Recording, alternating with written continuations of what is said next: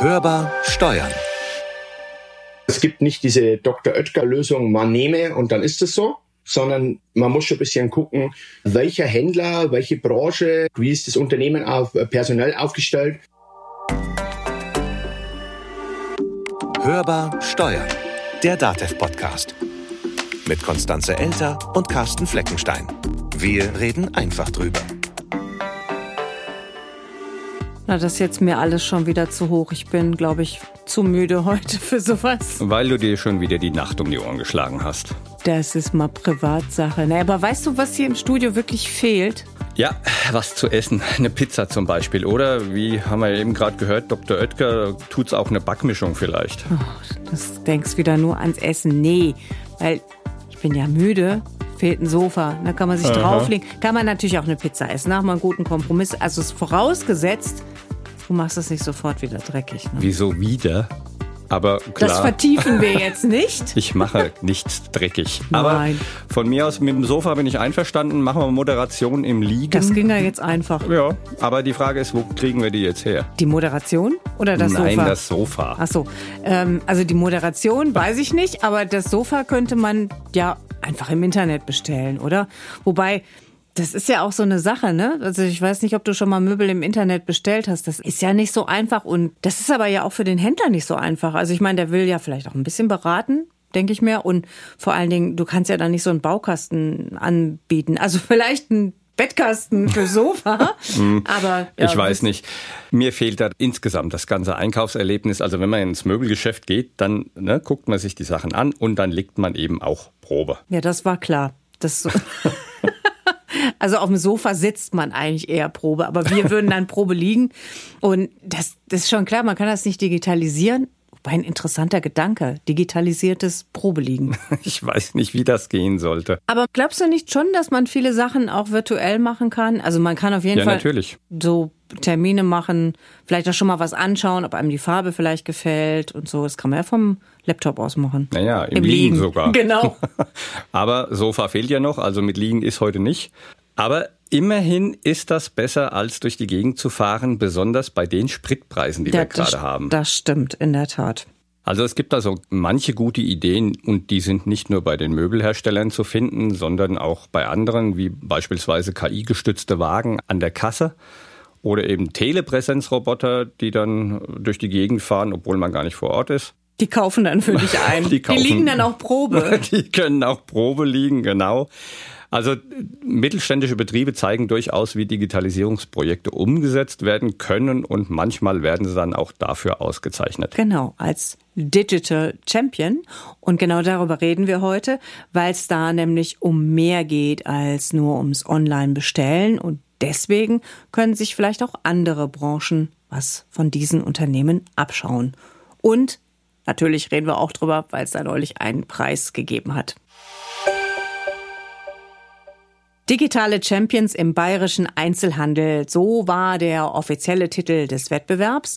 Und Anfang März wurden gleich fünf neue Champions gekürt. Und zwar vom Bayerischen Wirtschaftsministerium. Genauer gesagt hat das Ministerium die Uni Regensburg damit beauftragt, sich einige Unternehmen mal ganz genau anzuschauen. Und wir reden heute mit einem, der da genau hingeschaut hat. Und der sich vor allen Dingen mit Digitalisierung auskennt. Und den haben wir nämlich am Anfang schon gehört. Natürlich sprechen wir auch mit einem der digitalen Champions. Denn wer als Einzelhändler sein Geschäft digitalisieren will, der muss planen, denn das ist nicht so ganz einfach, das will gekonnt sein. Und wie immer gucken wir zuerst mal auf die Zahlen. Ach ja, die gibt's ja auch noch. Die berühmt-berüchtigten Studien. Und zwar gibt es eine Studie vom Deutschen Industrie- und Handelskammertag vom vergangenen Jahr. Da war der Handel bei der Digitalisierung eher mal so im Mittelfeld. Nur jedes dritte Unternehmen fühlt sich digital gut aufgestellt. Also die mussten da selber einschätzen, wie sie sich so sehen. Und dann wurde halt geguckt, wie sind sie denn wirklich in der Digitalisierung? Was ganz interessant war, waren die Hauptmotive für Digitalisierung, die da so abgefragt wurden und was die Unternehmen da so angegeben haben. Da waren mehrfache Antworten möglich und 57 Prozent der befragten Betriebe haben gesagt, die strategische Unternehmensentwicklung, das ist uns wichtig bei der Digitalisierung.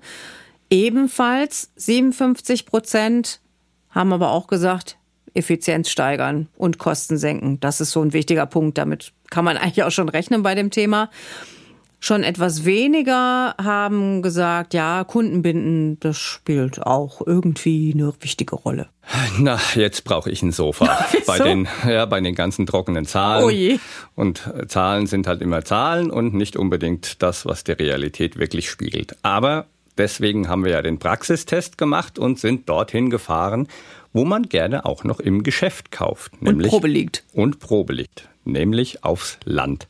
Dass Großstädter vielleicht eher digital einkaufen, ist, glaube ich, eh klar.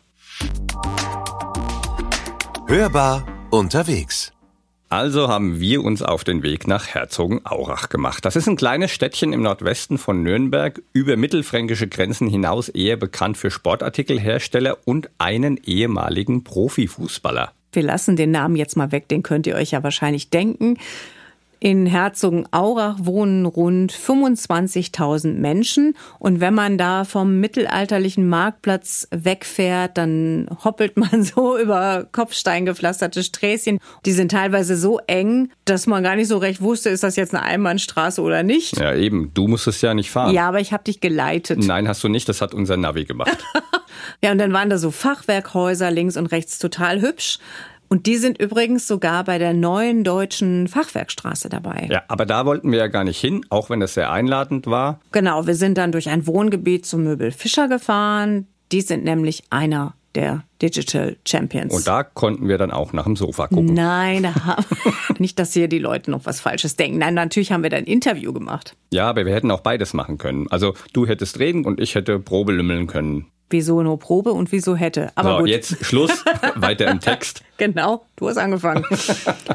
also, Möbelfischer, die verkaufen Küchen, Möbel und anderen Kleinkram, so Dinge, die man so kauft, wenn man sich nicht auf das Sofa oder über das Sofa einigen kann. Ja. Und wenn man sich nicht einigen kann, dann hilft vielleicht eine digitale Kaufberatung. Da kann man dann sein Möbelstück am PC konfigurieren, und all das und noch viel mehr gibt's nämlich jetzt bei Möbelfischer. Die haben sich vor fünf Jahren auf die Digitalisierungsreise begeben. Ziel ist nicht, irgendwie ein komplett digitales Möbelhaus zu machen oder gar ähm, unser, unser Geschäft durch einen Online-Shop zu ersetzen oder sowas. Also wir nennen es nicht digitales Möbelhaus, sondern eher digitalisiertes Möbelhaus, ähm, weil wir ja nicht online verkaufen, sondern wir wollen eben stationär verkaufen. Das sagen Tim Bauer und Franziska Fischer von der Geschäftsleitung des Möbelhauses. Aber jetzt die große Frage, wie bekommt man diese Mischung überhaupt hin und wer will das haben? Ist das vielleicht auch so ein Generationending? Das ist gerade bei dieser Firma sehr interessant, weil die gibt es nämlich schon seit 1924 und das Unternehmen hat der Urgroßvater gegründet. Und die Franziska Fischer, das ist jetzt mittlerweile schon die vierte Generation. Gestartet ist das Ganze als Handwerksbetrieb und der Großvater hat es dann zum Handelsunternehmen gemacht. Und stellt euch mal vor, der erste Computer wurde 1986 eingeführt. Das ist schon echt. Das ist lang her, ne? Ja. Und das war noch das Werk der Eltern. Also war schon so ein bisschen, ja, auch da schon Digitalisierungsreise, wenn man so will, angelegt. Dennoch, die waren ja in puncto Digitalisierung noch so gerade am Anfang ein bisschen skeptisch. Na, du meinst die Eltern, ne? Mhm. Die größten äh, Bedenken lagen sicher dran, dass äh, vieles war gewohnt, es war sicher, es hat funktioniert und warum sollte man das ändern? Ähm, natürlich auch das Thema Kosten und sicher auch ein bisschen so die, die Vorstellung, dass ihre Erfahrung natürlich größer war wie die, die wir mit reingebracht haben. Man stellt ja damit auch so ein bisschen in Frage das Ganze, was natürlich bisher auch etabliert wurde. Und ähm, wir konnten natürlich auch nicht sagen von vornherein, ja, das ist jetzt das Maß der Dinge, das ist das, was man machen muss. Aber solche Sachen führt man ja auch nicht alle von heute auf morgen ein, sondern das ist ja ein Schritt-für-Schritt-Prozess. Ja, und mit dem ersten Schritt ging's los und dann aber auch richtig. Die haben sich dann alle Prozesse angeschaut, wirklich alles. Also was kann man digitalisieren? Wie macht man das? Wie läuft das dann? Vor allem, dass es dann auch wirklich rund läuft und optimal. Ja, eben, dass es auch hinten nach für den Kunden ein super Erlebnis ist, so einzukaufen beginnt bei der Terminvereinbarung, die man bei uns auf der Homepage ganz easy machen kann. Man kann sich einen Berater aussuchen, man kann sich einen Termin und eine Uhrzeit aussuchen und hat dann gleich die die E-Mail-Bestätigung und kann es in seinen eigenen Kalender eingeben. Dann geht's weiter bei den Programmen, dass man hier alles digital planen kann, dass man es sich vorstellen kann, dass man 3D-Skizzen auch bekommt zum Kaufvertrag, der dann per E-Mail aufs Handy kommt, ähm, die man dann immer überall dabei hat. Wir haben ein digitalisiertes Lager, das heißt auch Wareneingang und, und die ganze Lagerhaltung ist digitalisiert. Und jetzt zum Schluss haben wir auch eine App entwickelt, damit unsere Auslieferung auch mit Tablet ja, die Auslieferung machen kann. Und stopp, das ging mir jetzt zu schnell. Jetzt machen wir mal eine kurze Atempause und das ist vielleicht auch ganz hilfreich, wenn wir das mal einordnen. Also, das ist in der Tat eine ganze Menge, was Sie da gemacht haben. Das hat Franziska Fischer ja gerade aufgezählt. So grundsätzlich kann man auf jeden Fall sagen, dass der Einzelhandel, ja, dass man da schon, was weiß ich, vielleicht eine Online-Terminvereinbarung erwartet oder jetzt auch durch Corona, Click and Collect und so weiter. Aber es ist halt nicht so, dass du jetzt grundsätzlich sagst, Einzelhandel, digitale Prozesse fertig. Und deswegen haben wir uns mit einem Fachmann unterhalten, das haben wir ja schon am Anfang gesagt, und zwar mit Georg Wittmann von EB Research. Der war auch in der Jury und hat da recht gute Einblicke bekommen, was heute möglich ist, was auch nicht möglich ist oder machbar ist und wie es überhaupt bestellt ist um die Digitalisierung im Einzelhandel. Per se muss man sagen, dass die Schere im ähm, klassischen Einzelhandel beim Thema Digitalisierung ganz schön auseinandergeht. Wir haben so eine Dreiteilung, so 20 Prozent des deutschen Einzelhandels, die sind digital schon sehr weit. 20 Prozent haben im Endeffekt noch kaum Schritte in die Richtung gemacht. Ja, die haben immer noch sehr, sehr viel Nachholbedarf. Und dann gibt es so eine große Menge, die eigentlich irgendwo in der Mitte steht. Da ist also noch ganz viel möglich, wenn sich so ein Einzelhändler digitalisieren möchte. Und vieles kann man auch zügig umsetzen, aber Schnelligkeit allein reicht eben doch nicht. Man muss das Ganze auch durchaus professionalisieren. Wir haben dann einmal geguckt und das ist, glaube ich, was, was diesen Wettbewerb auch äh, schon ein bisschen einzigartig macht. Es ging nicht immer nur um die Kundenschnittstelle, sondern wir haben mal geguckt, wie denn die internen Prozesse auch digitalisiert wurden, um hier einfach auch Mehrwerte zu schaffen. Weil bei vielen Preisen, glaube ich, ist es halt was, was man nicht ad hoc sieht. Und wir haben uns schon Mühe gegeben, praktisch auch unter die Motorhaube zu gucken, damit man halt auch sieht, ob diese Lösungen helfen, auch die Unternehmen von den Abläufen her besser zu machen. Ich finde das ganz spannend, dass manches gar nicht so funktioniert, wie man sich das vorher überlegt hat. Oder dass es vielleicht auch Erkenntnisse zutage fördert, an die man zuerst so gar nicht gedacht hat. Und das wird natürlich für viele Einzelhändler erst so im Laufe des jeweiligen Projekts ersichtlich. Ja, so ähnlich erging es ja auch Möbel Fischer dann. Also dort lief ja viel im Hintergrund, was der Kunde erstmal so gar nicht bemerkt hat. Und da hat sich dann eben herauskristallisiert, dass dann auch noch ein paar andere Sachen in diese Digitalisierungsstrategie aufgenommen werden mussten, beispielsweise eben die neue Warenwirtschaft, weil die alte eben schon in die Jahre gekommen war. Ja, Warenwirtschaftssysteme, das ist ja bei vielen Einzelhändlern ein Problem. Die sind nicht mehr auf dem neuesten Stand und äh, werden auch den neuen Anforderungen nicht mehr gerecht. Das hat auch Georg Wittmann festgestellt. Und die haben dann wiederum nicht die Fähigkeiten, zum Beispiel über Schnittstellen Marktplätze zu bedienen, einen Online-Shop zu bedienen oder auch Google-Services wie äh, Local Inventory Ads, also sprich, dass man über Google auf den Bestand von Produkten in einzelnen Filialen zurückgreifen kann, dass das vernünftig funktioniert damit so ein Projekt am Ende eben auch wirklich gut funktioniert, muss es halt auch gut geplant sein. Ich meine, das ist jetzt bei jedem Projekt der Fall, sollte immer gut geplant sein. Aber hier ist es eben nochmal was Besonderes, weil es ist ein riesiger Eingriff in das Unternehmen, weil alle Bereiche davon betroffen sind. Aber bei Möbel Fischer hat sich dennoch gelohnt. Das hat auch Tim Bauer so empfunden. Ich kam da mit meiner Naivität vielleicht auch noch so ein bisschen daher und habe gesagt, ja, wir machen das jetzt no matter what. Und diese neue Warenwirtschaft hatte einfach wieder ganz neue und andere Möglichkeiten mit sich gebracht, neue Schnittstellen zu vor- und nachgelagerten Tools.